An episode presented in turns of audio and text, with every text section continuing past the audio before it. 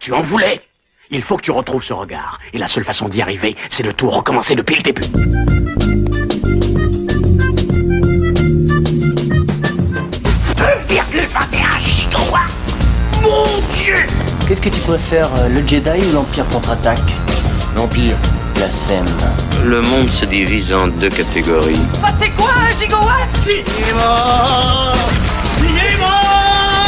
n'y a rien à développer, c'est de la merde, c'est tout. Les géants américains de l'internet ont beau nier à l'unisson, le scandale prend de l'ampleur. Ok, c'est bon, t'as réussi ton jeté de dés, donc maintenant tu peux jeter ton dé. Allons-y, finissons-en Ouais, mais alors moi, il faut que je sois au lit à 9h30 Toi, tu creuses. Et voilà, c'est les aléas du direct. Notre euh, invité arrive tout juste maintenant. Bon, euh, il a une excuse, il a une béquille, donc euh, je suppose que ça complique les choses. Bienvenue, installez-vous, installez-vous. hein. Si tu veux, la demoiselle dont je connais pas son nom. Comment? Jane, si tu veux euh, venir euh, à côté, euh, non, non, elle me fait non de, non, surtout pas, surtout pas. Voilà, voilà. Donc, eh ben, c'est le soin- 65e, euh, la 65e émission de l'œil carnivore. Hein, on est, on est à quelle date déjà? Je sais même plus. On est le 18. 19. On est le 19 janvier 2008, euh, 2018, 2019. J'y arriverai pas. C'est dramatique. Voilà. Et on vous a préparé une petite émission sympa avec notamment nos amis de Comic Prime. Euh, Recoucou. Salut Ergus. Il est de Ah oui, salut, c'est moi, Ouais, c'est à moi oui. qu'on parle. Ouais. Excuse-moi. On s'est dit bonjour avant, mais Et, salut que- euh, Hiroki. Salut. Voilà. Et euh, autour de la table, nous avons comme invité exceptionnel euh, Giacomo. Aide-moi sur le, sur le nom de famille. Je vais le dire. Panarisi. Voilà. Paladis. Moi j'avais dit Panaressé, mais N'hésite pas à te rapprocher un chouïa du, du, du micro. euh, voilà, comme ça on va entendre ta belle il y voix. connaît rien en micro lui de toute façon. Bah oui, voilà, c'est ça, exactement. Euh, et donc, euh, voilà, qui vient, euh, alors, qui est leader du groupe euh, Romano Nervoso, c'est ça? Oui, c'est bien ça. C'est bien ça, voilà, les infos étaient bonnes. Ça commence bien. Mais avec qui on va parler? Musique, on va parler évidemment de Romano Nervoso, puis aussi un peu de ses influences, son parcours, euh, et ce qu'il fait triper actuellement, hein, voilà. Tout ce que vous voulez. Ok, super. Voilà, voilà. Et euh, c'est devenu une tradition maintenant dans l'émission, hein? Eh oui, depuis, Euh, depuis au moins quatre fois. au, moins quatre, au moins quatre Bah, fois. à partir de 4 fois, c'est une tradition. Hein. Voilà, exactement. Euh, on va commencer par les news pas fraîches. Allez, c'est hein, parti. Voilà. Allez. Il est tout frais, mon poisson Il frétille Il est tout frais Ça sent le poisson d'en face. Poisson Le poisson pas frais. Viens me le dire ici qu'il est pas frais Bah oui, je viens. Ne me gêner. Voilà ce que ça sent. Poisson pas frais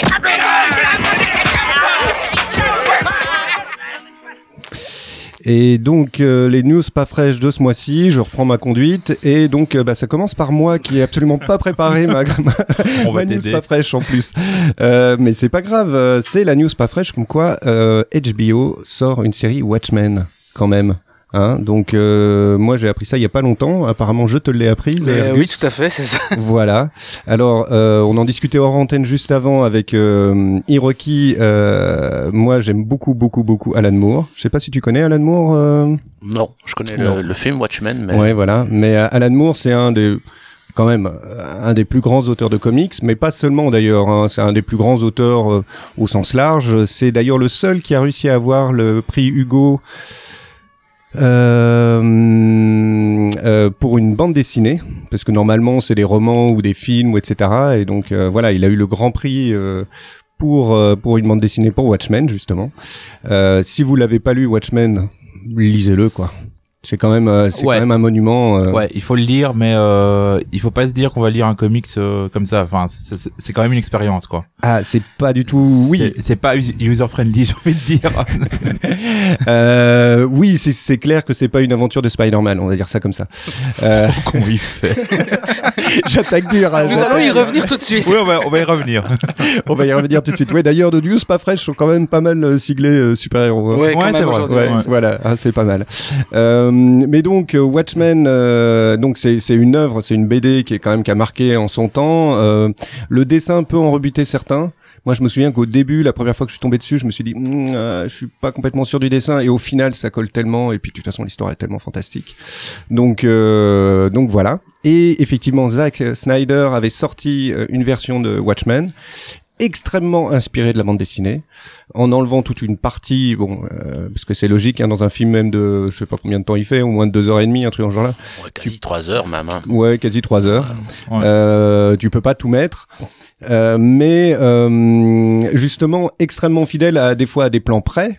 Et les seuls moments où le film est pas terrible, bah, c'est les moments où il sort de la BD au fait au final.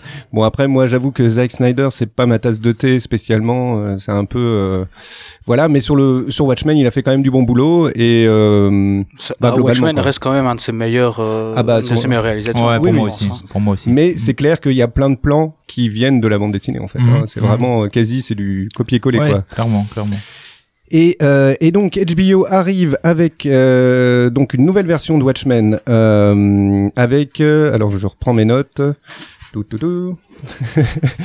avec euh, Damon euh, Lindelof je sais pas comment ça se prononce Lindelof C'est bien, voilà. oui, ça- voilà Ça me paraît, c'est pas mal. Euh, Ça fait nom alsacien. c'est- voilà donc euh, qui est le showrunner là-dessus et euh, alors Da- Daniel euh, euh, Damon plutôt Damon Lindelof euh, je sais pas si vous le connaissez vous voyez de ce qu'il a fait ou pas? Absolument pas. Donc c'était un des showrunners de, de Lost, bah, un des scénaristes de Lost, et de évidemment comme j'ai pas préparé mais j'ai pas du tout préparé Et de autre chose. euh, The Leftover. Ok. Ok, d'accord. Donc euh, d'ailleurs il est réellement le lead sur Leftover, euh, Leftover, Leftover. Putain j'ai du mal ce soir. Donc euh, et donc c'est lui qui va faire cette adaptation. Alors ce qui est intéressant par rapport au fait d'adapter Watchmen, c'est qu'ils sont pas euh, ils ont pas pris parti pris de Zack Snyder, c'est-à-dire de reprendre la BD et de l'adapter direct, mais ils ont euh, décidé d'actualiser Watchmen euh, et d'en faire pas vraiment une suite, mais euh, simplement qu'est-ce que donnerait Watchmen maintenant?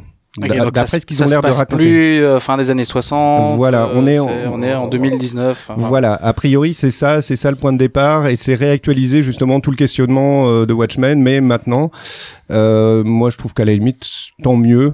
Euh, tant qu'à faire euh, sur cet univers, je trouve ça plus intéressant de repartir avec quelque chose d'un peu plus, euh, bah de, de se l'approprier d'en faire quelque chose. On verra ce que ça donne. Hein. Il y a bon, il y a toute la liste des acteurs, mais ça à la limite vous la trouvez sur le net, hein, vous recherchez, etc. Google est votre ami. Google est notre ami, mais en tout cas voilà. Il y a une date éventuellement euh, Non, pas vraiment. Non, Euh, parce que t'as pas, t'as pas préparé ou Non, bah, je crois que au mieux, de toute façon, c'est ouais, c'est sorti là euh, courant 2019. Si, si, si je peux rajouter un truc, Oui. euh, au niveau euh, au niveau comics, le, le truc avec Watchmen, c'est que ça n'a jamais vraiment, ça, ça- vra- vra- enfin, ça s'est jamais vraiment arrêté, euh, puisque euh, il y a eu un, une préquelle de Watchmen qui s'appelle Before Watchmen, qui euh, parle de voilà, De Before enfin, Watchmen. Watchmen, de, de tout ce qui se passe euh, avant. Bah, il y avait de quoi faire parce qu'il y a Ouais. plein de choses qui sont suggérées. Ouais, donc, ouais. euh, Et il y a bon, il y a toute une série que vous pouvez trouver chez Urban Comics. Euh, et c'est bien parce que moi, je les ai pas lus. C'est pas mal, c'est pas mal euh, puisque ça revient à chaque fois dans euh, ça revient à chaque fois sur un personnage euh, clé de Watchmen.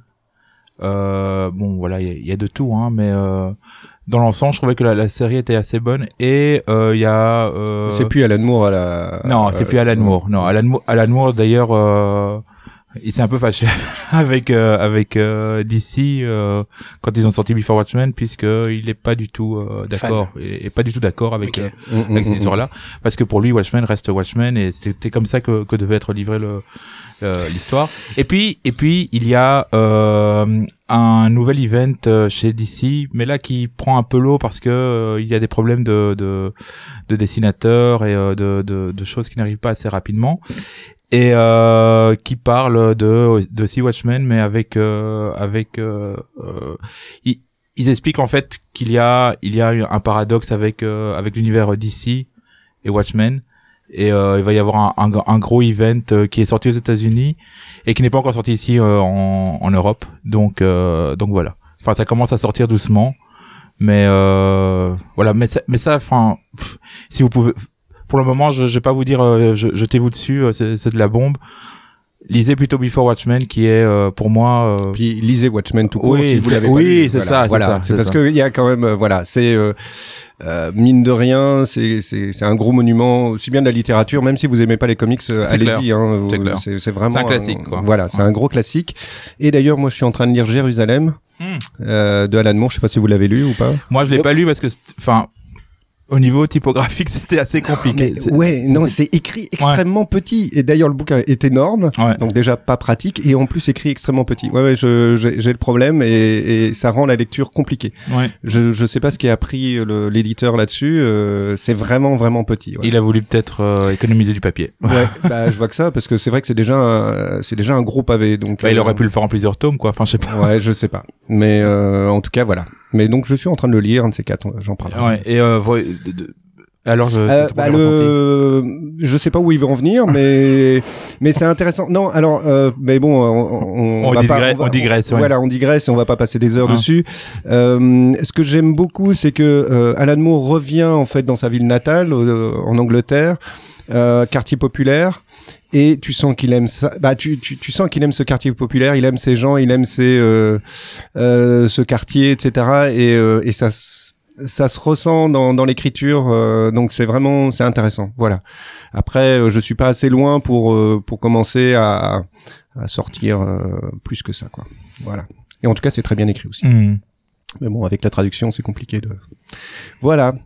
Euh, bah la suite, hein. on enchaîne avec euh, avec ça.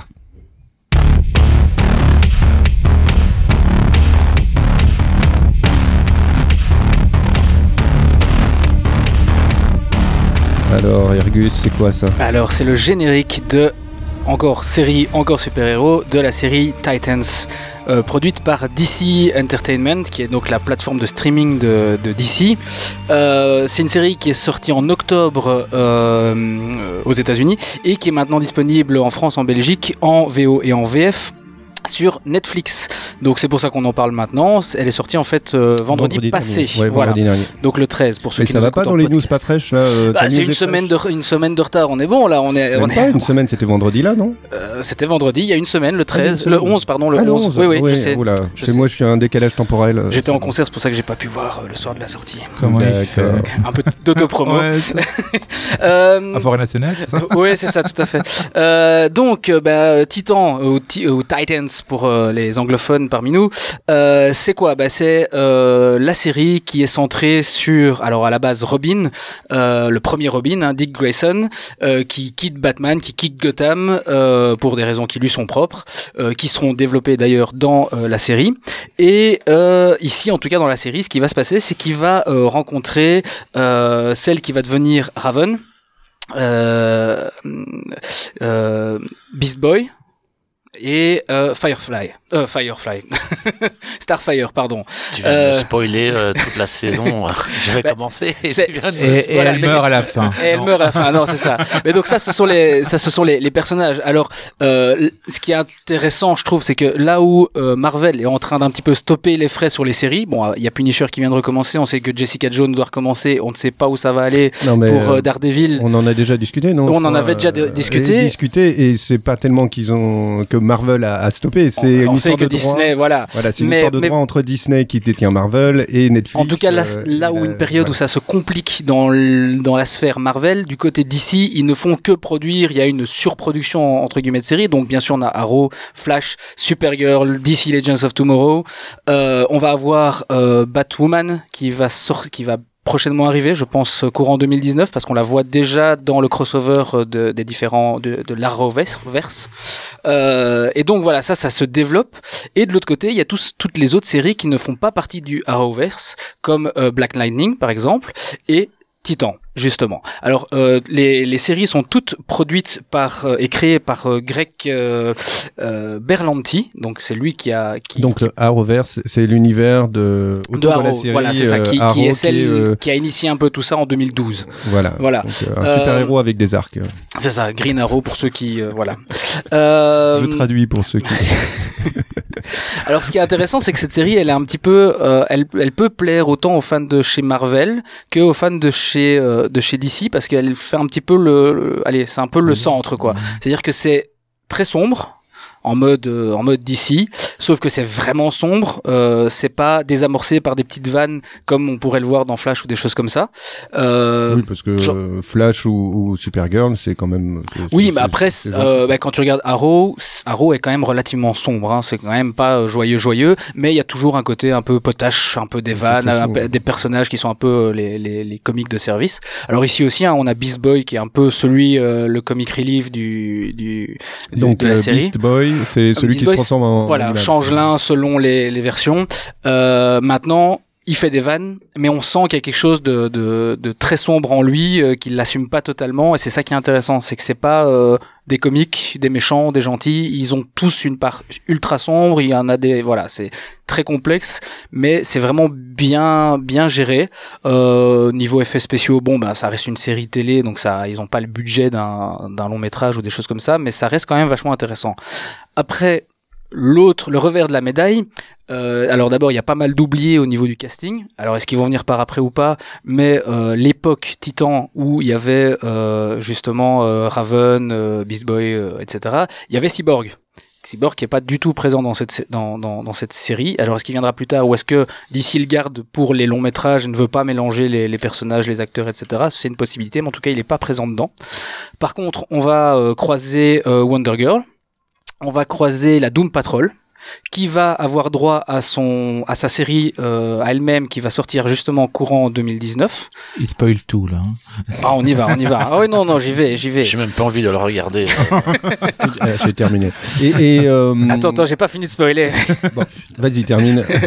non non, mais euh, donc ça c'est le premier point un peu un peu allez pas pas décevant mais on se dit allez, on espérait.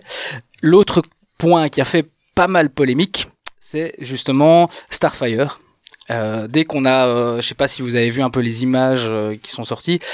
Alors, le gros argument, c'est oh mon dieu, elle est black. Et évidemment, il y a plein de gens qui ont crié au scandale, etc. Honnêtement, euh, pour moi, c'est vraiment pas le problème, c'est même pas le débat parce que d'abord, l'actrice est vraiment super douée, elle, elle- elle joue vraiment bien son rôle, elle est ultra badass. Donc, pour moi, le problème, cette question-là se pose pas.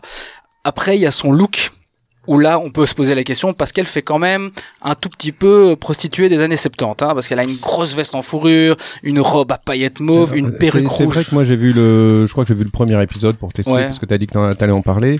Euh, effectivement, t'as toute sa partie à elle, t'as vraiment l'impression d'être dans les années ouais 70. Bah, on, on te met du euh, funk. début 80. Non, elle, a- elle a une, elle a une vieille euh, genre une. Même les voitures. Oui, c'est etc. ça. Elle a genre une vieille Mustang à la Starsky Hutch avec euh, avec de la musique funk et des choses comme ça. Donc c'est intéressant. Après, on sent que son personnage évolue parce qu'à un moment, elle change de bagnole et on passe sur du ACDC quand elle est dans un gros truck et elle est là genre ah j'adore cette musique c'est quoi? Donc euh, voilà c'est assez, euh, on sent que son personnage va évoluer mais euh, voilà son look euh, ça serait bien qu'il le change quoi.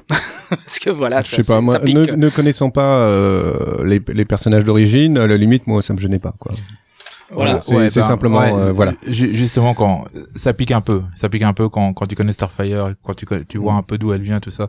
Quand tu vois quand tu vois ce qu'ils ont fait, tu te dis euh, pff, ouais. Enfin, tu comprends pas trop pourquoi euh, pourquoi ils ont été dans cette direction-là. Maintenant, maintenant voilà, enfin, c'est une adaptation quoi. Donc euh, Oui, c'est ça. Mais de nouveau, c'est Ouais. c'est une, une adaptation libre. C'est ce qui, moi, m'avait par exemple séduit dans Gotham, dans la série Gotham, c'est que c'est Mhm. une série qui prend vraiment ses distances par rapport aux, aux comics, à, à- tout, toute la légende euh, de, de Gotham et compagnie. Donc, quand c'est euh, assumé, pourquoi pas ouais. Donc là, on va voir ce que ça donne. Maintenant, Mais- comme je dis, c'est c'est quand même assez dark, quoi. Mais là, C'est- là, là, c'est complètement une question de goût pour ma part. Gotham, j'ai pas, j'ai pas, j'ai pas accroché parce que euh, Batman, c'est compliqué de le toucher, de toucher un peu. euh, Surtout quand c'est un enfant. Alors, moi, Ouais. moi, j'aime bien, j'aime bien l'univers de Batman et Gotham. Moi, j'ai complètement adhéré. Ah, Euh, ouais, moi j'ai. Moi, je suis rentré dedans. Je trouvais que les personnages Mm. marchaient et puis euh, le personnage du pingouin, il tient vraiment la route. Ouais. Euh, il y a- il y a- Qui sera il y a- présent en Belgique dans deux mois. Gordon Ouais. aussi. euh. Non, non, mais voilà. euh, Je trouvais que ça fonctionnait. Mm. Par contre, Titan, moi, j'ai, je t'avoue, bon, le premier épisode, pas pourquoi pas, mais Mm.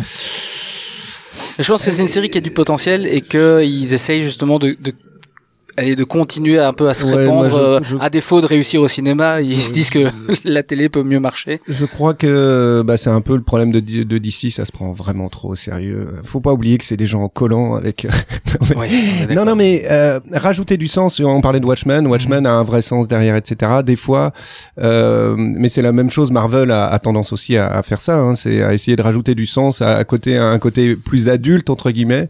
Est-ce que c'est réellement ça qu'on cherche? Euh, Moi, j'ai, j'ai- C'est quelque voilà. chose sur lequel je, je j'avais prévu de rebondir justement, Mhm. c'est que cette violence n'est pas gratuite. Euh, je trouve qu'elle est à chaque fois justifiée.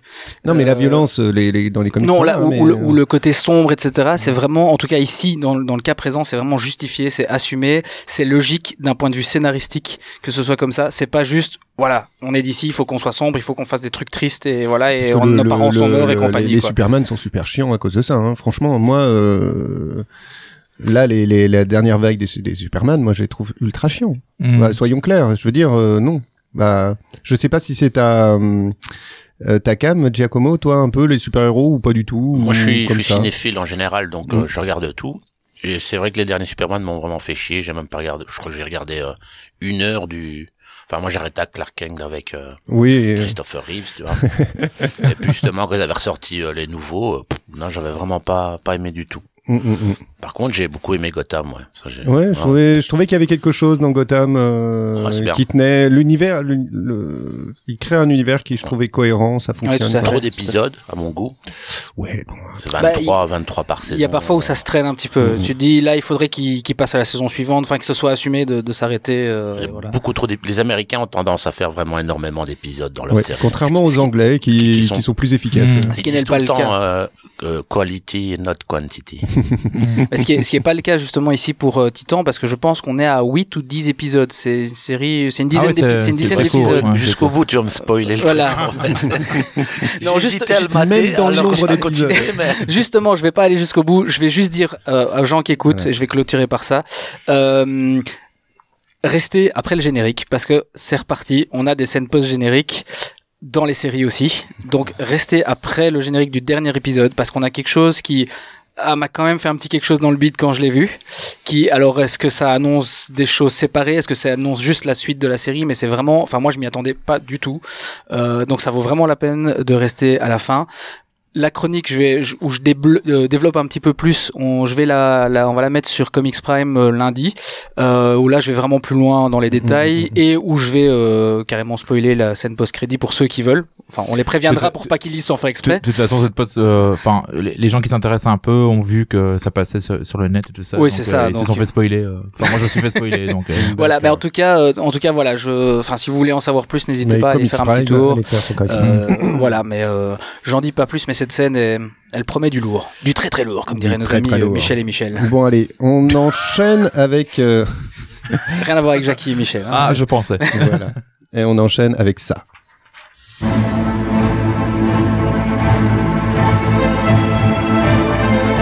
J'ai mis un moment à reconnaître euh, le thème.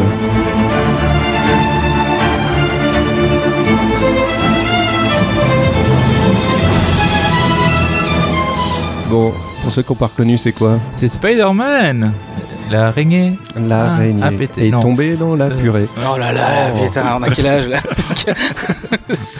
Oh, pardon, hein. on n'est pas tous des musiciens. Donc, donc euh, ouais, Spider-Man euh, Far From Home. Euh, on Qui a a- vu la bande-annonce on- euh, Oui, qui a vu la bande-annonce en... Pas vu? Non, j'ai pas vu. Bon, bah voilà. Bah voilà, on va, en- on va en parler tous les on va deux. vous spoiler aussi la bande-annonce du coup. Oui, parce que du coup, dans la bande-annonce, il y a plein, plein, plein de trucs. Donc bon, il, il faut reconte- recon- recontextualiser un peu les choses. Euh, Spider-Man euh, Homecoming, je sais pas si vous l'avez vu, par contre, celui-là? Oui, Oui. Non. mais j'aurais pas dû. voilà. Donc, euh, Spider-Man Homecoming, c'était euh, un mini reboot, on va appeler ça comme ça? Oui, c'est un, Un troisième reboot. reboot C'est un de troisième- Spider-Man. ouais, c'est ça.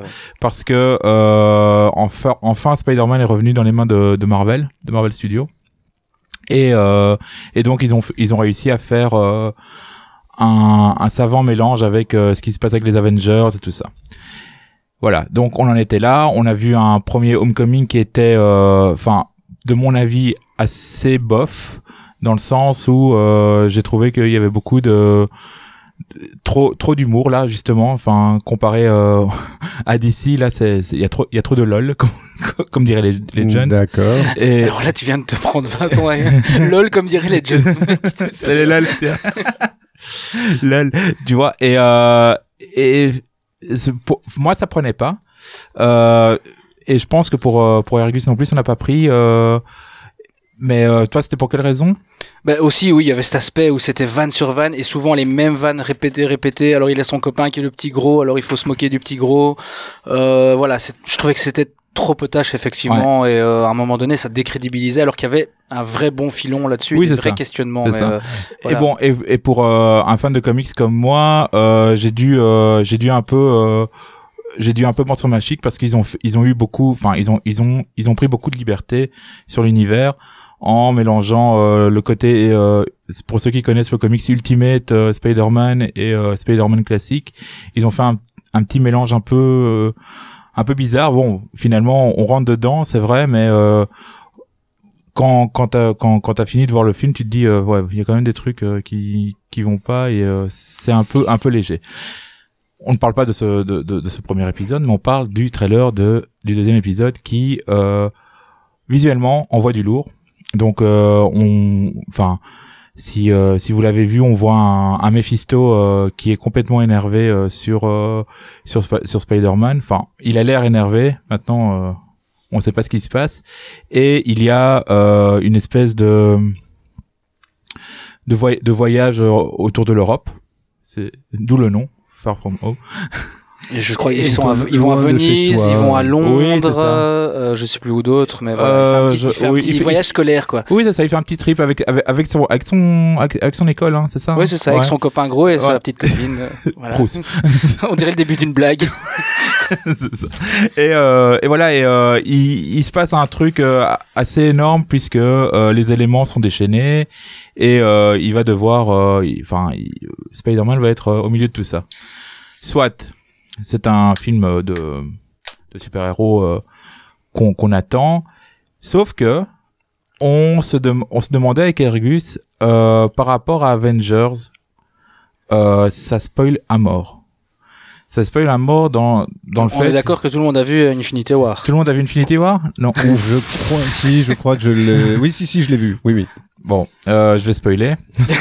C'est un Spider-Man, là, Infinity Non, Non, c'est non. c'est le, le Avenger. premier des Ouais. derniers Avengers. Donc J'ai vu euh, aucun Avenger. voilà. Alors, euh, alors euh, de toute manière, de toute manière, t'es à la traîne sur le coup, donc c'est. J'étais Voilà, À la, à à à la pas fin de, à la fin d'Avenger Infinity War, Spider-Man, Bah, il, il Il disparaît. meurt, il disparaît. ouais. Bah, il c'est pas, disparaît. il, il meurt pas, il disparaît. Ça. Il Donc disparaît. Thanos fait disparaître la moitié de l'univers. Ouais. Et, en fait, il cesse d'exister. Voilà, c'est Ouais, ça. voilà. Et, Et donc, Spider-Man fait partie de la liste des disparus. et donc, quand on voit Spider-Man arriver, on se dit, bah, en fait, il est pas, il est pas, il est pas, il est pas mort. Il est pas mort. Il est pas mort. Comment, comment ça se fait? Donc on sait que ça va se passer après Infinity oui, War ça, 2. ça, ils l'ont dit. Mais donc en gros, ils nous disent clairement, bon bah les gars, ça finit bien. Et, et en plus, ça finit tellement bien tu qu'il y a t'en Nick doutais Fury pas, qui est ils, là. a- ils allaient pas virer. euh, ils allaient virer de la moitié des super-héros. Ouais, c'est- Ah, mais euh, c'est- bah, C'est-à-dire que euh, Robert Downey Jr. a déjà dit qu'il voulait plus faire d'Iron Man. Euh, je pense que Chris. euh, Bon, attends, maintenant, c'est peut-être de la com, hein. Enfin, tu vois. Ouais, mais je, je trouve que ça fait longtemps qu'ils le Ouais. disent. Euh, Captain America, il a déjà dit qu'il referait plus non plus. Donc euh, voilà. Eux vont peut-être partir d'une autre manière, on n'en sait rien. Mais euh, effectivement, euh, comme José disait, il y a Nick Fury qui se ramène aussi. Nick Fury qui était euh, dans la scène post-générique, qui disparaissait Et qui disparaît, aussi. Ouais. Donc, euh, en gros, là, ils sont en train de te dire que tout le 100% du casting de Spider-Man est présent dans Spider-Man 2.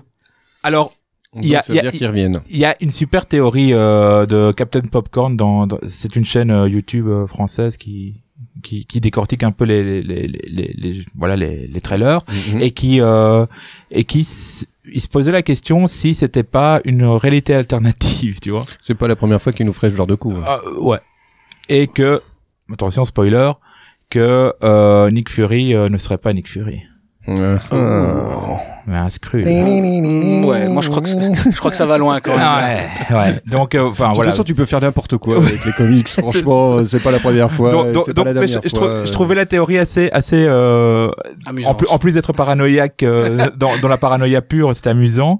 Donc, euh, donc voilà. Donc, moi, je suis assez curieux finalement, euh, surtout que euh, le héros qu'ils vont utiliser, euh, Mephisto, qui est un, qui est un acteur, euh, un acteur un peu raté, qui euh, fait des illusions. euh, Le méchant, tu veux dire ouais, c'est ça. Mhm. Des illusions assez, assez puissantes. Qui est euh, interprété par Vas-y, dis-le. Jake Gyllenhaal. voilà. Or Gyllenhaal, Gyllen- je, je, pro- Oh, qui a joué dans Dans Dans- Donnie Darko. dans- J'allais dire Donnie Darko ou euh, plus récemment, enfin plus récemment non, dans euh, euh, Zodiac. Voilà, dans Zodiac. Et euh, donc euh, voilà, en méchant, pourquoi pas? Ouais, bah il a quand même une pure tête de cocker tout mignon. Ouais, je trouve, mais ça bon. fait bizarre de le voir. Mais justement, c'est les, les gentils qui font les meilleurs méchants. Ouais, c'est ça. C'est vrai. Enfin bon, on verra bien. On verra bien. Et euh, et c'est cool parce que Mephisto, enfin, c'est euh, c'est euh, c'est vraiment un un un un vilain qui est euh, qui est assez emblématique euh, dans Sp- dans Spider-Man parce que il, il a fait beaucoup de merde euh, à, à Spider-Man donc euh, voilà. D'accord, d'accord, d'accord. Un de ces quatre, il faudra qu'on fasse un, un, un débat autour des super-héros et, et des adaptations. Mais ça, on, on, on, On fera une émission que pour ça. Voilà, hein, voilà, exactement. Et Bon. je propose de continuer. Merci euh, Hiroki. Bah, de euh, rien. La dernière. voilà, news pas sur la dernière news pas fraîche pour euh, après enfin passer à notre invité. Dans l'allée voisine, nous allons assister à une scène incroyable. Au sol, un panneau et une bande jaune délimitent clairement des palettes dédiées à la destruction. Sous nos yeux, une équipe arrive avec un chariot plein de produits. Et regardez, ils les jettent à la poubelle. Et voilà. Alors, je ne sais pas qui a vu ou entendu parler de ce Donc euh, documentaire. ça vient de Capital. Voilà, euh, Capital, qui a été M6. diffusé sur M6, présenté par euh, Julien Courbet, qui fait encore de la télé. ce ton, je peux plus l'entendre, mais c'est dramatique. Oui, mais bon, oui. vas-y, vas-y, vas-y. Euh, alors, l'émission, on peut, on peut dire ce qu'elle veut, il y a des soucis, etc. Bref. J'imagine que tout le monde ici a déjà au moins commandé une fois sur Amazon. C'est un truc, on Oui. en est tous passés au moins une fois pour une connerie. tu as une hésitation. Ouais, non, je suis pas sûr. Euh, C'est bien. moi, c'est quelque chose que j'évite autant que possible. Euh, et ce reportage a dénoncé des choses qui, moi, me confortent dans cette idée-là. C'est-à-dire que euh, ils ont démontré que Amazon, par an, rien qu'en France, détruit 3 millions de produits neufs, encore propres à la, à la consommation ou à la vente. Et alors, mo- moi, ma question, c'est pourquoi? Parce que Alors- dans l'absolu, euh, je veux dire, les trucs sont en vente. euh, Pourquoi ils Alors c'est-à-dire que euh, le, le, le gros problème, c'est, enfin, ce que, alors eux ils ont ils ont réagi à ça bien sûr, hein, euh, en disant que d'abord c'était pas la majorité de leurs produits, bah j'espère bien, ça serait la moindre des choses. Et euh, d'un autre côté, ce qu'ils expliquent, c'est qu'ils produisent. L'idée, c'est d'avoir toujours du produit en stock pour pouvoir répondre à la demande immédiatement. Euh, par contre, le prix du stockage revient très cher. Et donc, quand un produit euh, n'est plus en vente ou en perte de vente ou qu'ils ont trop, le stocker revient à très cher. Alors, on leur a rétorqué, mais pourquoi vous les donnez Attention, suite à une coupure de courant, une partie de l'émission a été perdue. Nous vous proposons la suite qui a pu être sauvée, veuillez nous excuser du dérangement.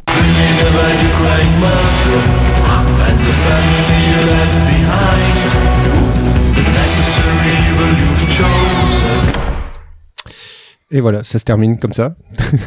c'est la version YouTube. Ouais, exactement. ouais. Voilà, c'est pas la version album.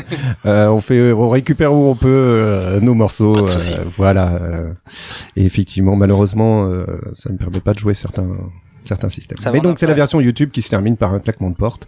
C'est qui qui a fait clip? Euh, c'est un pote à moi de qui est aussi de la région. C'est Nicolas Camardi qui est euh, qui joue dans différents groupes et qui, qui maintenant est- se commence à spécialiser pas mal dans la vidéo. Et dans ce, genre de cadre, euh, vous discutez du scénario ou c'est lui qui arrive avec un projet Non, non, euh, non, c'est euh, c'est beaucoup euh, mon épouse qui qui au niveau artistique euh, gère euh, pas mal le groupe. mhm. Et donc on, on l'a contacté et on lui a expliqué euh, l'idée qu'on avait. Et donc pendant que ça se passe, elle supervise aussi un peu euh, tout ce qui se passe quoi. C'est un peu ma muse. Et, et noir, noir et blanc, c'était quoi pour donner un côté un peu Ouais, euh, rétro. rétro, Ouais, mafia, ouais, euh, c'est ça. Côté sicilien. Ouais. C'est vrai que Monsieur est sicilien. On va continuer à essayer d'être gentil avec lui. hein.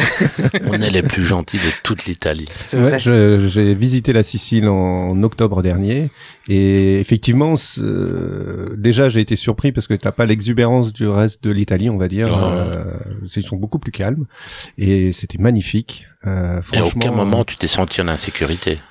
euh, alors les routes. Ouais, ouais, ça. Ah les routes, mais alors franchement, il y a un moment, je suis, arri- je suis arrivé à un moment, je me suis dit mais c'est pas possible, on va pas passer par là. est là, ouais. L'insécurité est là. Euh, c'est clair. Euh, par contre, moi, j'étais vraiment dans la partie Syracuse, bah, la Mmh, la plus Taormine, et puis euh, la vallée des, des Ouais, temples, etc. ouais. Donc, euh, je, je suis pas allé sur la- l'autre partie. On est resté qu'une semaine, donc on n'allait pas faire que de la route. En tout cas, c'est magnifique. Je vous conseille. C'est et Taormine. Alors, c'est pff, Mhm. là, c'est vraiment. euh, C'est très beau. C'est cher. très beau. Remis- Ouais, là, ça faisait longtemps qu'on n'était pas parti, on s'est fait plaisir. voilà. on va dire ça comme ça. Bon, sinon, pour en revenir euh, justement euh, à la musique, à ce morceau, euh, on sait que Kurt Sutter, il a beaucoup euh, tendance à réutiliser les mêmes groupes. Par exemple, sur Sons, je ne sais même pas combien de morceaux il y a de White Buffalo ou de Black Rebel Motorcycle Club. Et donc, il, il réutilise d'une saison à l'autre des groupes qui- qu'il affectionne particulièrement. Est-ce qu'il y a déjà des plans pour une saison 2 Est-ce que tu as des espérances pour une saison 2 euh? On n'en a pas vraiment discuté. En fait, euh, on en a discuté entre nous en se disant, euh, ce serait pas con peut-être de reproposer des, des machins, des, des titres. Donc, euh, ouais, tu fais bien de me le rappeler en tout cas. Est-ce que, est-ce que ça serait peut-être même une envie de composer un truc en se disant, tiens, je vais composer ça? Parce que tu me parlais de projet de, d'avoir une, enfin, une, une période de grosse production quand même là dans, dans vos objectifs. Vous avez un, Moi, allez- globalement, si tu veux, euh, je compose quasi quotidiennement. J'ai, je sais pas combien de morceaux j'ai. C'est, c'est juste que je n'ai pas euh, euh, la technique pour enregistrer. Enfin, on l'a, mais moi, je suis vraiment euh, au Commodore 64. tu vois, donc, euh, Toi, t'es un musicien, pas un moi, je suis technicien. un zikos, et donc il faut toujours trouver les gens pour qu'ils viennent appuyer sur le truc, m'enregistrer. Sinon, euh, j'aimerais bien apprendre ça parce que ça, ça, ça à ce moment-là, ouais, bah, je te sors un album tous les mois s'il faut.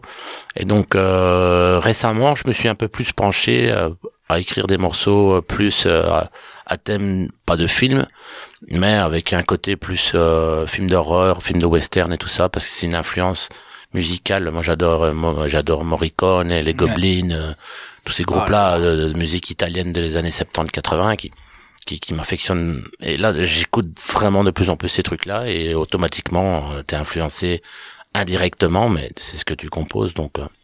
euh, En tout cas, il faut t'y mettre parce que la sais- saison 2, elle est prévue pour septembre 2019. Bah écoute, ils font la post-prod euh, musique euh, au mois de mai, donc euh, ça va. Je, je vais me renseigner.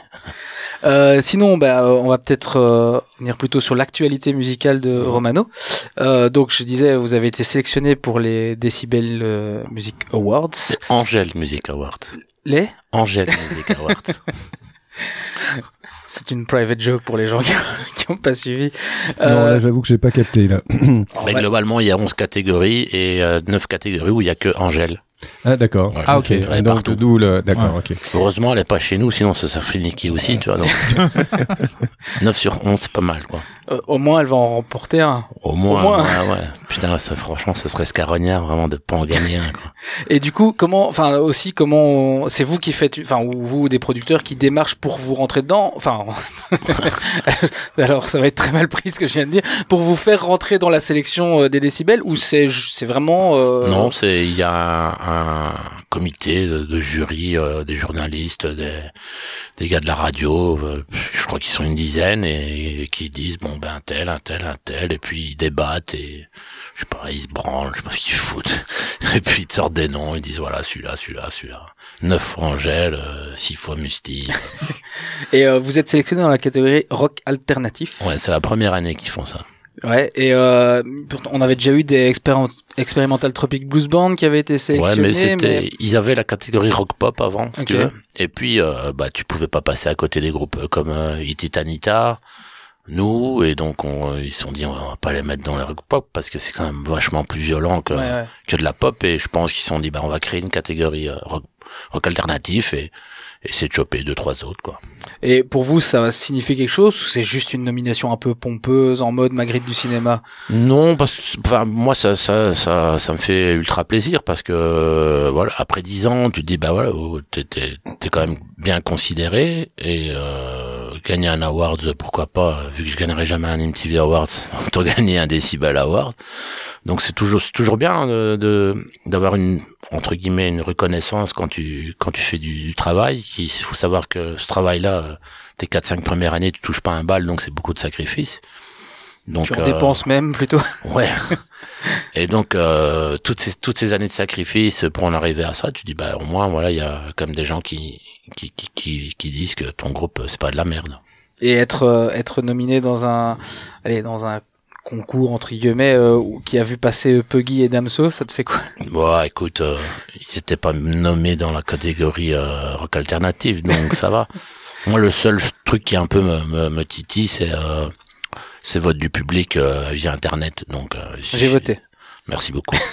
Donc si Pour vous, je précise. Donc Si euh, les, les auditeurs peuvent voter encore, donc c'est Non, c'est- c'est fermé. c'est fini. jusqu'à Ah. la semaine passée. Il n'y a pas vraiment un jury derrière, donc si ça se peut, il y a un gars qui Qui a beaucoup de qui est surmotivé, qui, qui a envie de changer des adresses IP, qui, qui met euh, 15 potes nerd avec 20 ordinateurs, mais tu peux niquer tout le monde. Donc voilà, je trouve ça juste un peu, euh, peu. Bah, eux, ça leur fait des gens qui votent, euh, donc ils peuvent filer des infos à Google ou à qui ils veulent. Donc Ouais, il y c'est a aussi ça. un business là derrière, tu vois. C'est un peu Mhm. dommage. mais bon. Un- ça fait un peu penser à, je sais pas si vous connaissez, à Mergenza, Ouais, qui ça, était, qui était un, un Qui est- tremplin, qui, qui est, est oui, malheureusement. Chaque année, il me redemande de participer, mais je, non, merci. Du vol à main armée, ça. Euh, oui, euh, C'est- c'est quoi, alors ça Emergenza c'est un tremplin rock. Alors à la base, en plus, quel concept c'est génial, c'est que les groupes doivent payer pour s'inscrire, Mhm. pour pouvoir faire des concerts de 20 minutes, je crois maximum, le meilleur date. Alors après, ce qui est très chouette, c'est que tu joues dans des, des lieux assez cool quand t'as un groupe qui débute. hein. Tu joues au Botanique, euh, dans- autant dans l'Orangerie que dans le Whitloaf, au VK, donc qui sont des salles avec une acoustique géniale, du matos. Enfin, il y a vraiment des trucs qui sont mis en place. Par contre, ça fonctionne, c'est-à-dire que les groupes, en tout cas à l'époque où moi j'ai participé, mais c'était il y a, il y a changé. 10 ans, les groupes achetaient des paquets de tickets qu'ils devaient vendre à leurs potes et c'était des votes à main levée. c'est- crapuleux. en Et c'était des votes à main levée. Donc en fait, en gros, le groupe qui avait vendu le plus de tickets ou qui avait le Il plus de potes gagnait. Euh, C'est voilà. les Italiens qui organisent ça. Ouais, ouais, ça, ça me fait vraiment pas, mal au cul, tu sais. Voilà, je Non, sais que nous, on s'est bien fait. Euh, alors, on a été jusqu'en finale à chaque fois, alors qu'on ne jouait pas le jeu, donc on est très content. On a fait deux fois le coup et on a fait une petite vanne euh, en disant ah bah Emergenza comme c'est aussi bon comme c'est aussi un commerce, on va faire un petit cours de commerce. Et après le gars en live devant tout le monde, merci au groupe pour avoir craché sur le sur nous, etc. Voilà, donc euh, moi c'est un truc sur lequel je n'irai plus. Il faut, il faut, il faut, personne ne doit aller à ce truc-là. Il faut boycotter ce, ce concours. C'est vraiment, c'est Oui, de l'arnaque. il y a, d'autres manières de faire ce genre de choses euh, en étant plus, plus clean. Ah bah surtout que surtout finalement ce, que tu, ce que tu obtiens, Et c'est les, les groupes qui sortent de là, de, de split deux mois après, ou n'existent Mm, mm, pas, mm. ou enfin, personne n'a jamais eu euh, quelque chose de bien en sortant de Ah, tu gagnes un jeu de cordes ou une cymbale. Les organisateurs, eux, ça, ouais. Ouais, j'imagine. Donc, euh, donc voilà, mais en tout cas, bon, les décibels, vous avez les résultats euh, vendredi. prochain. Ouais. Euh, des pronostics déjà, tu penses que J'en sais rien, j'en sais strictement rien. Je sais bien que je vais aller là-bas, je vais me bourrer la gueule, et puis... D'ailleurs, on peut acheter ses billets pour aller. euh, Ah bon? aller. J'ai vu que sur le site, on pouvait acheter des billets pour venir à la soirée où je n'ai pas extrêmement bien suivi, mais euh, je sais pas s'il y aura des lives, je sais pas si vous allez jouer. Non, non, non, trop violent. Ouais. Bon, alors ça. Je crois qu'il y a un groupe de rock qui joue, euh, les autres, les- enfin, que ce soit Titanita ou nous, euh, non, je pense pas qu'ils nous auraient fait passer à 8 heures à la RTBF avec Damso, Angèle et Alison de Roof. je ne pense pas, non. Bon. Ah, bah, euh, franchement, bah, je sais pas. mais non, mais ça Merci me pour cette pas- intervention. Mais non, mais, mais, je veux dire, là, on vient d'écouter un morceau. Je vois pas, euh, c'est pas particulièrement. Oui, il y a des groupes comme euh, Pneu, par exemple, où je sais pas. Ok, je peux comprendre que là, euh, il faut une certaine ad- adaptation du public pour euh, pour pouvoir apprécier. Mais là, c'est, je veux dire, c'est tout public. c'est la- c'est un peu le, Euh, c'est le système, enfin, c'est c'est la, la culture musicale wallonne est comme ça, parce que en Belgique, on a les Decibel Awards Bah, et, les, et les, les Flamands, ils ont, euh, c'est euh, les, ma- les ma, ma, ma, ma quelque chose, Mama ou Mania, je sais plus quoi.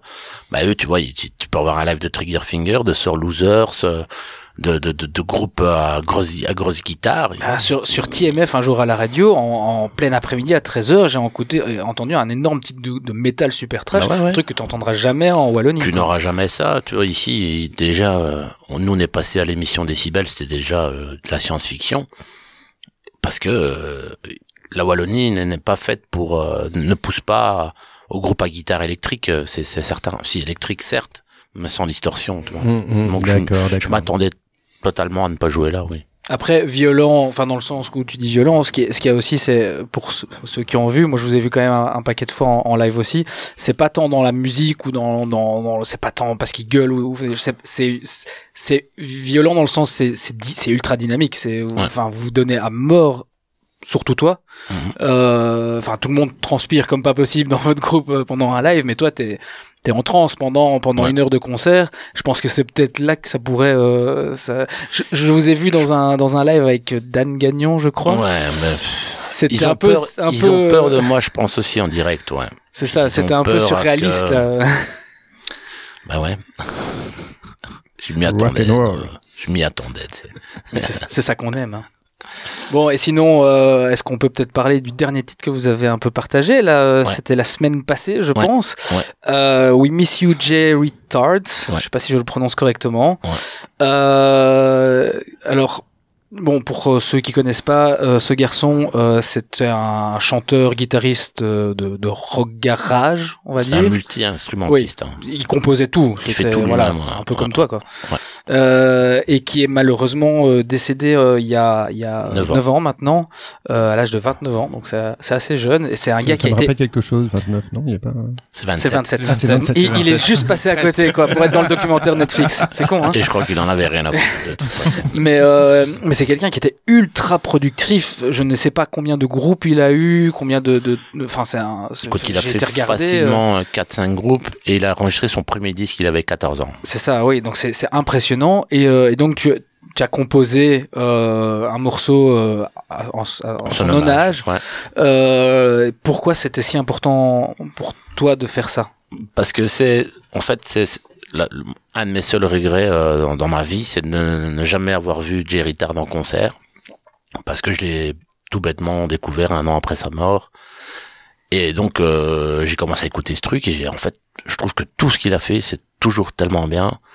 Il a une très bonne attitude euh, agressive comme ça, euh, positive mais agressive. Il fait des, des, des titres euh, qui, qui, moi par exemple, tu vois, quand je mets un CD euh, et ma femme aime bien, pour moi c'est super important parce que euh, je crois que euh, ma femme aime bien cinq groupes et elle, elle- même elle est tombée, alors elle disait putain c'est vraiment pas mal du tout Jerry Tard et c'est dur de convaincre quelqu'un euh, d'aimer Jerry Tard et, et je dis c'est vrai qu'en fin de compte ouais c'est vraiment bien donc j'ai tout le temps tout le temps tout le temps écouté ce truc et euh, je me suis rendu compte qu'indirectement j'étais influencé énormément euh, par sa musique, son attitude et, et en regardant toute sa discographie, j'ai jamais trouvé quelque chose de pas bien chez lui.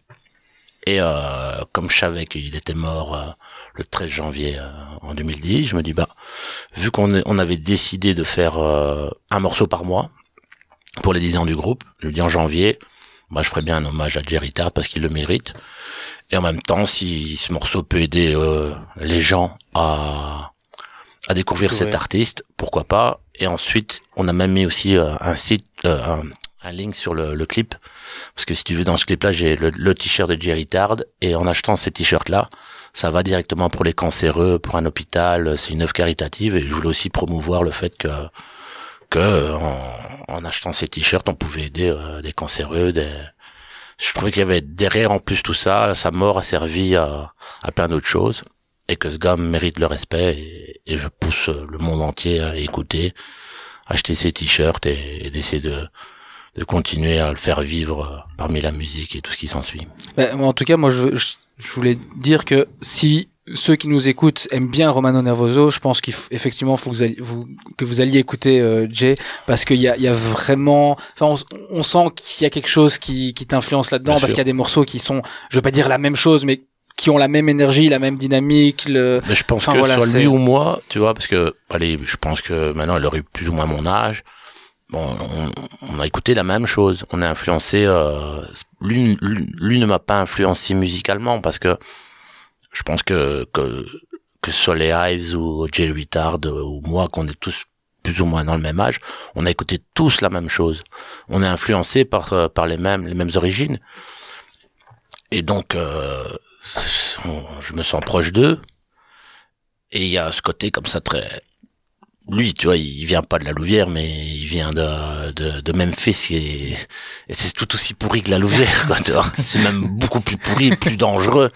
Et tu sens que dans sa musique, il y a ce côté comme ça de, de, de- il faut prouver quelque chose. De revanche, je suis dans la merde part, et je vais, je vais t'en mettre plein la gueule. Et, et tu sens, et, le documentaire, tu, sur lui, tu vois où il habite, euh, sa famille, euh, c'est une famille de redneck euh, qui vit à Memphis. Le gars, il a pas grandi à Watermal Boisfort, quoi, tu vois. Et donc, tu sens qu'il y a une harne derrière, quoi. Euh, ouais. Et vous avez composé, enfin ça, ça a pris combien de temps pour composer ce truc? Je veux dire, c'est quoi? Tu t'es dit, euh, 1er janvier, j'ai envie de faire un morceau, le 19 il était sorti Écoute, ou... le morceau, ça m'a pris. euh, J'avais un riff comme ça qui sonnait très fort Jerry Tard et je dis bah c'est un chouette morceau et puis je me dis ça ressemble en fait à Jerry Tard. Autant écrire des paroles en hommage. C'est parti de là. Ça m'a pris quoi deux jours. Je me posais justement la question dans Romano Nervoso, comment vous composez? C'est vraiment toi qui viens avec tout de A à Z? Parce qu'il y a différentes manières de composer euh, pour ceux qui sont pas euh, Zikos ou quoi, qui ont pas de groupe. Il y a des groupes qui composent que en jammant. Il y a un gars qui vient avec un riff et puis on travaille autour et, on arrive à un morceau. Il y a des gens qui viennent avec un riff et qui disent aux autres trouvez vos parties. Pardon. Et il y a des gens qui viennent avec un truc fait de A à Z et qui disent vous apprenez cette partie-là et vous la bossez. Non, moi, je fais euh, tout tout seul, globalement. Euh, d'abord, j'enregistre mon, des mélodies dans mon téléphone vocalement, puis je les, joue à la gratte chez moi. Je vais en studio, j'enregistre les drums, les basses, euh, les guitares, pas parce que je suis pas assez bon à la gratte pour le faire. Je mets mes paroles, donc ça reste en démo, puis je, file ma démo Musicos. Et puis on répète là-dessus, et quand on va en studio, c'est eux qui font, qui font le boulot, quoi. Mais euh, globalement, ouais, c'est moi qui fais tout. Et, ma femme m'aide beaucoup pour les paroles. Parce qu'elle est anglophone, et du coup, elle écrit vachement mieux que moi pour ça. Oui, parce que vous, vous chantez en... En italien et en anglais. En italien et en anglais. Pourquoi Ouais. pas en français Je déteste en français. C'est un truc euh, j'ai jamais été attiré. Bon, maintenant euh, j'adore Jacques Brel, euh, Gainsbourg. Pour moi, c'est vraiment quelqu'un. Je vais pas dire que c'est une influence, mais c'est un gars que je respecte énormément. Mais ça m'a tout le temps fait chier. Euh, et un truc que j'ai jamais accroché avec les, les, les gens qui chantent en français. Tu vois. J'adore Trust, mais jusqu'à un certain moment parce y a ce côté comme ça chanter en français qui qui me plaît pas trop. Oui, quoi. parce que même euh, bah, dans le rock, il y a quelques ou dans le punk, euh, il y a il y a quelques chansons quand même françaises qui fonctionnent bien. euh. Ouais, oui, tout Non, à fait. hein. On est capable de le faire. Bah, de- Bien sûr, bien sûr. C'est juste que moi, ça ne me touche pas, Oui, tu voilà. vois. Ça ne me touche pas. Et pour moi, le punk chante en anglais, le punk chante en français, c'est le, le jour et la nuit, quoi. Mais euh, je respecte énormément ça, mais c'est pas ça qui va m'influencer. les, les Berus, ça fonctionne bien. Quand même. Ouais, c'était sympa les Berus, tu vois. Mais maintenant, Mhm. tu prends les Berus et tu prends Sleaford Mods, qui est un peu la même chose, si tu veux, pour Mhm. moi. C'est une boîte à rythme avec un mec qui, qui, qui, qui, sait pas s'il rappe ou il slame. et puis t'as Sleaford Mods à côté, tu te dis putain, quand même, Sleaford Mods. Oui, oui, c'est- non, mais les- bah, après, t'as un côté footrack euh, et amateur entre, j'avais des grosses, grosses guillemets euh, dans le, dans, bah, dans- chez les burrieriers ou autres, etc., qui étaient effectivement euh, peut-être moins. euh, alors, je vais dire une connerie, mais non, mais euh, quelque part, le, le, le, le, j'ai, j'ai- de ce que je capte dans le dans le punk. hein, Alors là, Ouais. euh, euh, au niveau francophone, on était euh, plus roots en fait au final, peut-être plus plus plus plus direct. Euh, et donc effectivement, on est sur quelque chose qui est sans doute moins euh, je dirais pas moins travaillé parce que ça serait faux de le dire. euh, Non, non, comme s'ils avaient pas. euh, mais mais quasi. euh, alors c'est la même chose sur le punk en- anglais en tout cas où euh, bah, on a envie de jouer de la musique alors on prend des grattes même si on sait pas jouer. hein. Il y a il y a un côté ça au début. Comme ils avaient des mélodies, les Anglais, tu vois, que chez les oui. Berus, c'est très linéaire. Et moi, euh, souvent, les, les paroles à texte engagé, à la, moi, ça me, tu vois, Mhm. pff, ça y a tellement de misère dans le monde. Pour moi, la musique, ça devrait être quelque chose qui, c'est un, c'est un truc qui doit t'amener du bonheur, du plaisir, et pas de montrer que le monde va mal, tu vois. Tous les jours, tu le vois à la téloche que le monde va mal. On est bien d'accord, mais le salut à toi, il est il est réconfortant. Ouais, sympa. Mais après, quand tu te rends Non compte mais de, je, prends celui-là par exemple. hein. quand tu te rends compte, euh, enfin moi j'ai j'ai j'ai j'ai pas vraiment personnellement connu les verrues, Mm. mais connu le milieu, machin tout ça. Ouais, parce qu'ils chantent à un moment donné, tu fais bah, ça- ah c'est toi. Bah, pourtant t'habites, euh, tu vois. Mm, Et là mm, tout mm, s'écroule mm. d'un coup quoi. Ah bah après euh, entre la la- la- la- l'image et le show, bah, le, et le business. euh, Après le nombre de rappeurs qui parlent du ghetto Ouais, et qui ouais, vivent ouais, dans ouais, une villa à Beverly ouais. Hills, on est dans, Ah dans le même. euh, Mais dans même les hein. tu vois, moi, quand j'étais gamin, j'écoutais ça. Et toi, quand t'es gamin, tu t'es inconsciemment, tu vas, ouais, tu chantes, c'est génial. Et puis, avec l'âge, tu en fait, euh, non, non, pas du tout. T'habites pas là, tu fais pas ça, t'as pas castagné ça, tu vois. Quand t'as l'envers du décor, c'est tout de suite. euh, Ouais, je suis pas, je suis pas sûr que, contrairement à la limite au rap où là, tu peux avoir quelque part une, une Ouais. histoire qui est racontée, euh, le punk, euh, bah après, je sais pas. bon. Je, je parle sans, sans savoir, je suis pas complètement sûr. euh. Il y a aussi, bah, c'est la même chose que pour les, euh, les papis, euh, bah, les euh, anglais, Johnny Rotten, etc. Ouais, ouais, ouais. Où, où t'avais une dichotomie entre quelque part leur musique et leur vie. euh, Bah, tu sais, c'est voilà, le, je dis, tout le monde c'est le dit, c'est le premier boys band, hein, je veux Oui, dire. oui. euh, t'sais, les mecs, ils avaient des, des chouettes gueules, euh, des chouettes attitudes. euh, c'était pas forcément, à part Sylvie chose qui était un vrai camé, euh, fils de, de prostituée ou je sais pas quoi. Les autres, c'était pas forcément les mecs à problème. Et on leur dit, voilà, on va former ce groupe-là et tu vas cracher à la gueule à tout le monde, tu vas faire le, le loupard, on va lancer une mode. Mais les gars ne se sont jamais revendiqués comme des des gens. Euh, C'était des provocateurs, quoi. mais c'était Mhm. pas des gars qui étaient engagés politiquement du tout. Et d'ailleurs, même quand tu regardes Johnny Rotten, maintenant, il, il file beaucoup de thunes euh, pour des œuvres caritatives, ce genre de trucs. C'est un mec euh, plus engagé là-dedans que emmerder le politique.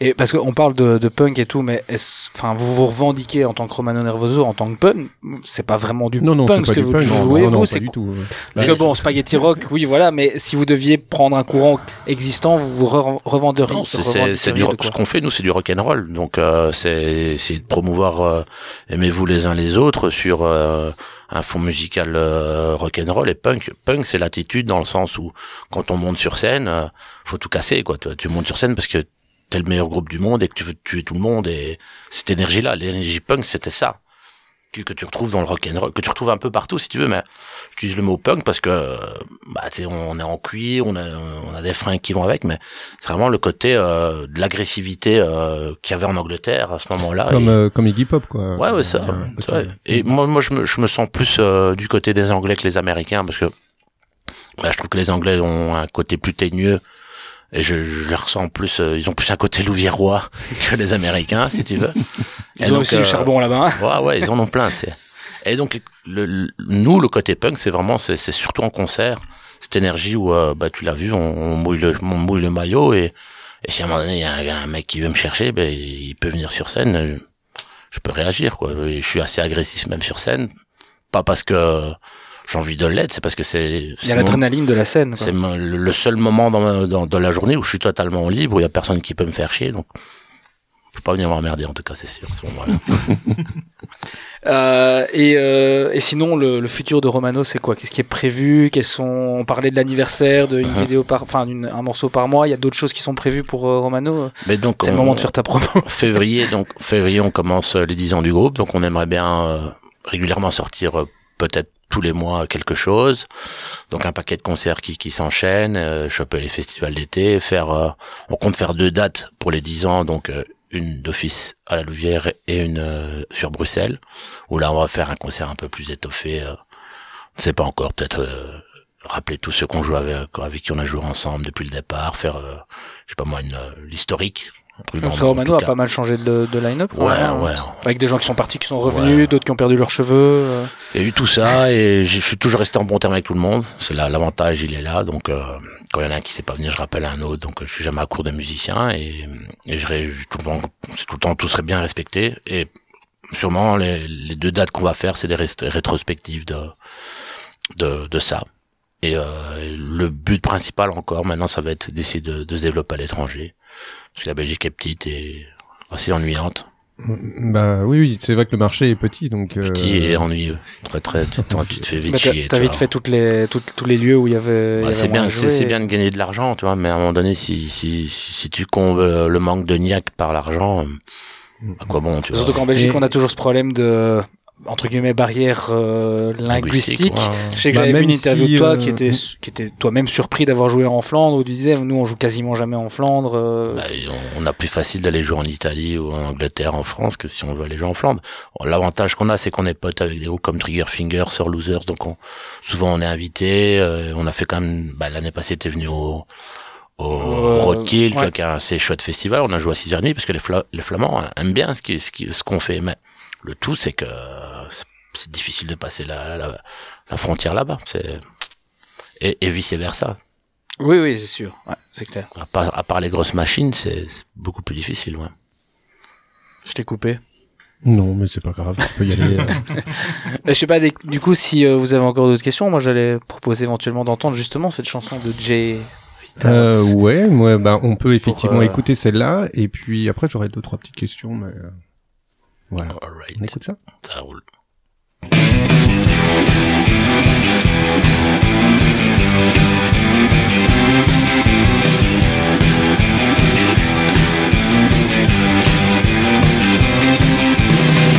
I saw this guy with the flying V rocking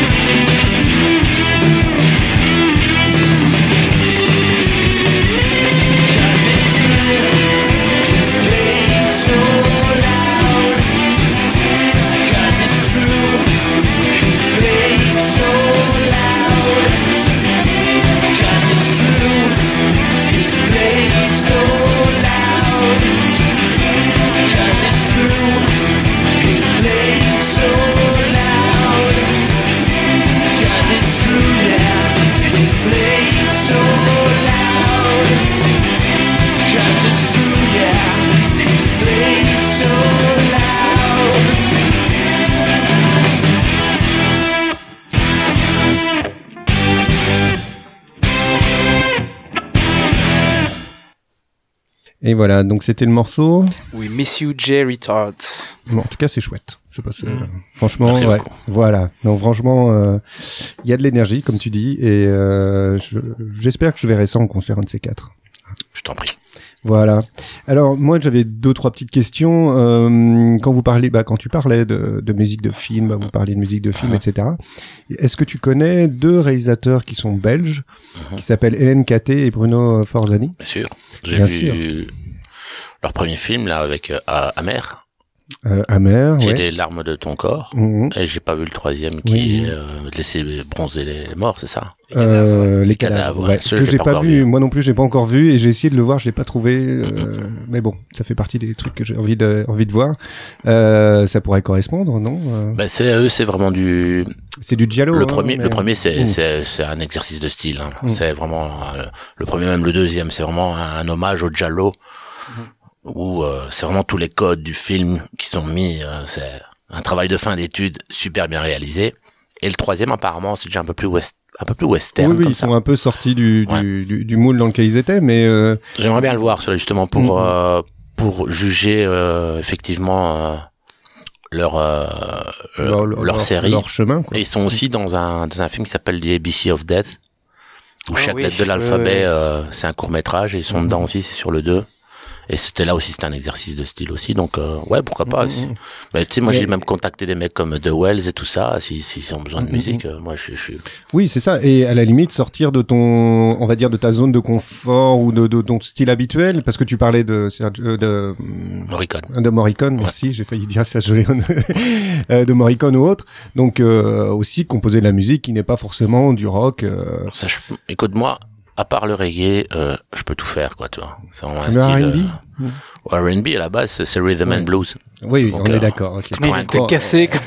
non, non, mais oui, mais c'est parce que euh, on a là ce qui ce qui sort à l'heure actuelle là-dedans est, est quand même dur des fois. Mais si tu prends des groupes comme Dr. Feelgood et tout ce truc, ouais, ouais, avec plaisir, ouais, facilement. Mm, mm, mm. Mais donc ouais, c'est ce genre de truc euh, d'aventure en tout cas euh, qui Ouais. m'intéresserait. Ouais. Ouais, ouais, ouais, ouais, ouais, clairement, ouais. Et alors, autre euh, petite euh, chose, euh, c'est euh, dans un dans une interview que tu avais donnée, euh, tu disais que au niveau du chant, etc. Alors, en tout cas, le, le celui dont tu te sentais le plus proche Ouais. était euh, Mike Patton. Voilà. Ouais, bien sûr. Euh, tu peux nous en parler deux secondes? Moi, c'est vrai que j'étais passé. En fait, c'est marrant parce que je connaissais Face No More, je connaissais Mr Bungle, je connaissais etc. Mais vu que je suis pas complètement dans ce style musical non plus, Mhm. euh, j'avais pas fait la liaison en fait de euh, du chanteur. c'est con, ça paraît complètement absurde. Hein, euh, voilà, Euh, je connaissais les uns les autres, j'avais pas. euh, j'avais pas fait la liaison et c'est vrai que euh, on voit son travail. D'ailleurs, moi, je suis curieux grâce à, à l'interview que j'ai lue, euh, j'ai un peu regardé ce qu'il a fait et les derniers travaux qui- ce qu'il est en train de faire maintenant, euh, j'ai envie d'aller voir. J'ai envie de. Alors, ça a l'air beaucoup plus expérimental, mais peut-être que ça m'intéresse plus aussi. C'est un mec qui a, qui a vraiment un éventail assez assez large parce qu'il utilise déjà sa voix comme un instrument. C'est pas un- juste un bête chanteur. C'est un mec, euh, il peut aller du plus bas jusqu'au plus au plus grave. Il a fait même des albums euh, que de bruit, de d'essais de bruit de ses albums solo en tant que Mike Patton, c'est du c'est du minimaliste bruitage. Et ce gars-là est très influencé justement par euh, le cinéma italien. Il a vécu en Italie, il est d'origine italienne et il a beaucoup de morceaux où il chante en italien aussi. Et euh, ce côté, euh, il adore les films d'horreur. euh, il a même prêté sa voix pour des jeux d'horreur euh, pour la PlayStation, tout ce qui s'ensuit. C'est en fait au niveau de de de, de ce qu'il écoute, de ce qu'il fait. moi, je, je, je- quasi la même chose que lui. Et à ce côté comme ça, très euh, très latin, très agressif que que j'adore. Et c'est surtout parce que le gars est capable de tout chanter. Il sait tout chanter et toujours bien. Et il a jamais fait un groupe de merde, donc euh, tu peux juste que dire Mike euh, chapeau, t'es vraiment le plus fort. Et j'ai été voir, euh, je pense, tous ses projets en live. Et c'est euh, c'est c'est fantastique parce que en plus il agresse le peu- le, le public vraiment, mais il les agresse euh, bien. Et les gens applaudissent. il dit putain, mais il est en train de t'agresser comme une merde, il te traite de pédophile et, tu l'applaudis. C'est parce qu'il a tellement un charisme assez fort que qui peut se permettre d'agresser les gens et que les gens disent ok ça roule et un très bon humour Mm, mm, mm. donc euh, Mike si tu, si tu vas tout voir. Si tu nous va- écoutes. va, va tout écouter. euh, de... Et il a, il a ce côté voix crooner dans les, dans quelques morceaux que j'ai fait que j'ai, j'ai clairement, euh, clair- clairement, c'est une influence pour moi. Ouais.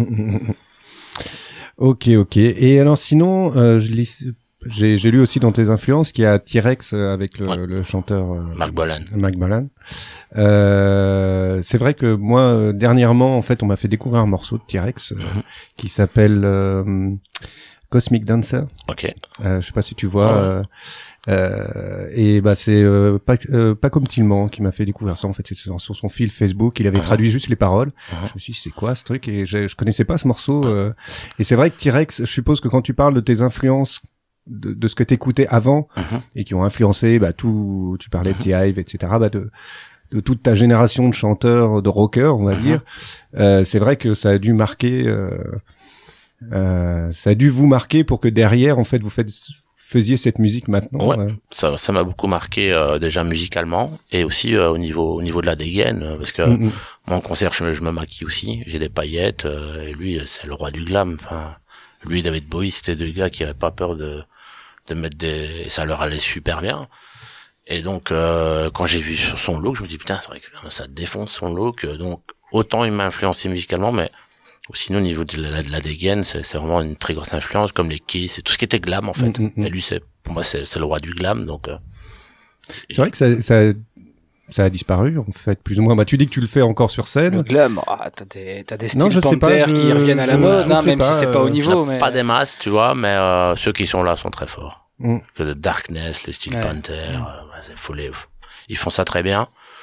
Et voilà, le glam c'était les années 80. Mm, mm, mm. Donc euh, Oui, oui, après, on il faut, faut, on fait autre faut, qu'il y en ait, faut qu'il y en ait qui continuent à, Mm, à, mm. à le faire vivre. Donc euh, et moi je fais partie de ceux-là. Donc euh, tant que je serai vivant, il y aura du glam. Bah, chouette, euh, je sais pas, Hiroki, euh... Non, j'écoutais, euh, je découvre et euh, je trouve ça, enfin la, la musique, euh, j'adore quoi. Enfin, c'est- c'est vraiment le genre de, de truc que j'écoute, donc euh, voilà. C'est cool. Je t'amènerai à leur prochain concert. Ouais, On ira ensemble. Ouais, ouais. Et toi, alors? Euh, si t'avais quelque chose à Moi, rajouter. bah, moi j'aime bien. euh, Je découvre, Je euh, j'aime bien, c'est sympa. Non, non, non, non, mais, euh, si t'avais autre voilà. chose à Non, non, demander on ou est, autre, euh, euh, voilà, on est arrivé euh, un petit peu au bout de, de ce que j'avais comme question euh, publique entre guillemets. Après, je t'embêterai sûrement avec plein de choses privées après, Ouais, mais entre mais euh, mais voilà, non, je pense que Et T'as t'as Ouais, quelque chose à rajouter ou... Moi j'ai juste à dire de merci de m'avoir invité. Avec plaisir. Vous faites du bon boulot. Les problèmes techniques c'était pas de votre faute. Et, euh, merci de nous dédouaner. Merci, euh, je vous souhaite tout le bonheur du monde et une très bonne continuation et essayez de, de continuer à ce que les radios vivent un maximum. Euh, Bah oui, on est on est chez Radio Panique, euh, effectivement, et bah c'est grâce à ce style de radio associative. Elle, elle date de 1983. ouais. Il y a plus de 160 bénévoles, et ça permet de faire ce genre de choses. Ça permet à des gens de tout poil euh, de de pouvoir s'exprimer, euh, et ça c'est fantastique. Alors c'est clair que euh, Internet a permis aussi ce genre Ouais. de ça, mais euh, c'est autre chose la radio. Je sais pas, Ouais, il y a bien il y a- il y a quelque chose. euh, En tout cas, vous avez tout mon soutien. merci, Bah, euh, merci. La saison 2 de Titan, il ressort et que vous voulez que j'en parle.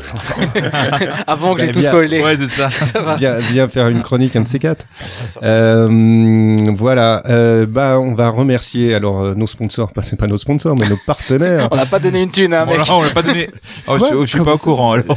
Comment ça Non, nos partenaires. Donc Comics Prime, avec ici représenté Hiroki et euh, Ergus, euh, BXL Geek avec Sam qui n'est pas là ce soir, mais bon voilà. Euh, euh, Radio Panique, euh, badgeek.fr et puis euh, bah, le Carnivore évidemment. Sinon vous, vous Sans écoutez rien pas, voilà. Euh, J'espère que cette émission sera bientôt disponible en podcast. J'en ai trois de retard, donc il faut que je me dépêche. Euh, voilà. Et puis, ben, on se retrouve le mois prochain, de toute façon, au minimum. euh, je ne sais plus quelle date, mais c'est le troisième samedi du mois. Donc, Comme euh, toujours, hein. Voilà. Hmm. Comme toujours. Et je propose de se quitter avec euh, T-Rex, hein, bon Cosmic Dancer, histoire de terminer en beauté. I was dancing when I was twelve. I was dancing when I was twelve. I was dancing when I was out. Was dancing when I was out. I danced myself right out the womb. I danced myself right out the womb. Is it strange to dance so soon? I dance myself right out the womb. Dancing when I was eight. I was dancing when I was eight. Is it strange to dance so late? Is it strange to dance so late?